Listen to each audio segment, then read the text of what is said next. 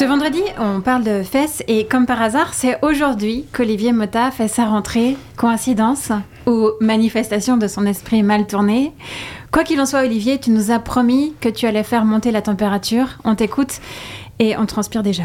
Rebonjour Marie-Ève, salut la compagnie, ça fait rudement plaisir de vous retrouver même si je dois commencer d'entrée de jeu par me défendre rapport à ce prétendu côté obsédé sexuel, euh, satire libidineux et j'en passe.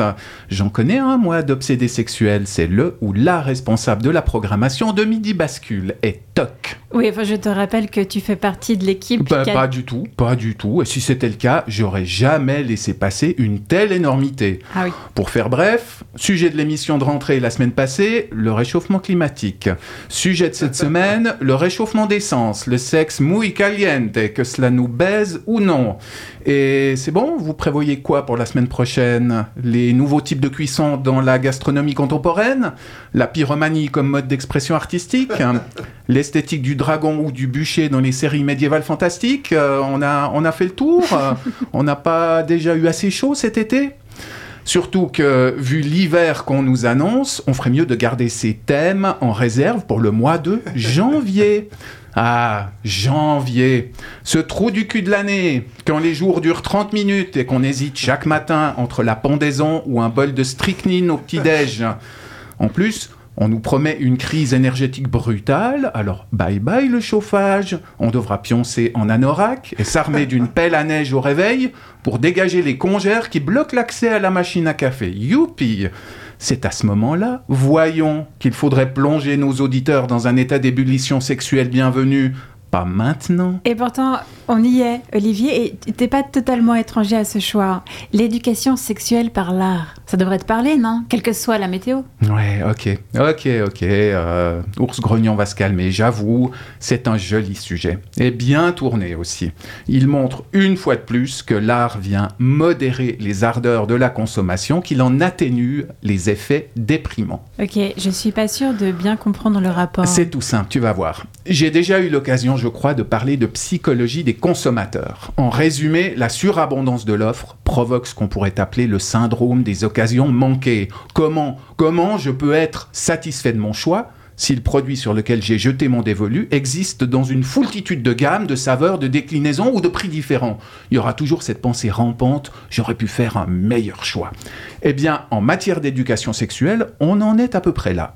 Aujourd'hui, si un ado ou un jeune adulte cherche des infos ou des images de cul, en un clic, deux applis et trois requêtes Google, il a accès à tout. Il est noyé sous un tsunami de boucake, de gonzo, de milf et de gangbang, pour ne citer que quelques catégories parmi les plus raffinées. Il y a 30 ans, le même ado, il aurait dû patienter, il aurait dû ruser. Il aurait eu presque que les cours d'éducation sexuelle dispensés à l'école, et encore pas partout, pour s'informer.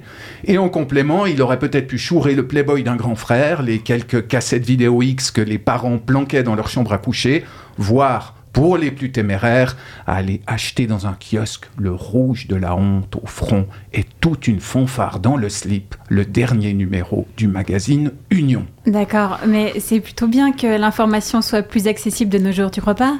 Le silence, c'est la porte ouverte aux névroses, non? Ouais, tout à fait, Marie-Ève. Je suis d'accord à 100%. Pour autant, pour autant qu'on ne laisse pas le monopole du cul aux marchands du temple ou aux pédagogues sinistres. C'est ici, justement, que l'art a un rôle formidable à jouer. Pourquoi? Parce qu'il ne propose pas un mode de consommation, mais des modèles de réflexion et de comportement.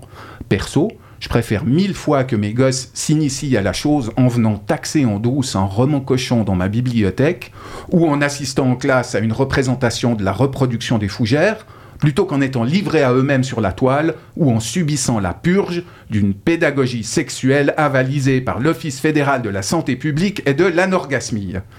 Et jeunes adultes, eh bien qu'ils écument le festival, Viva la vulva ou la fête du slip, plutôt que de se former le goût à l'aide de YouPorn ou de prendre un abonnement OnlyFans.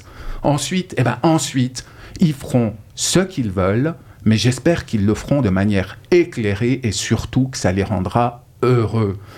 Vive l'art, Vive le sexe et vive la fédération des cons, au sens ancien de, vulve, bien sûr, hein, pas de connard.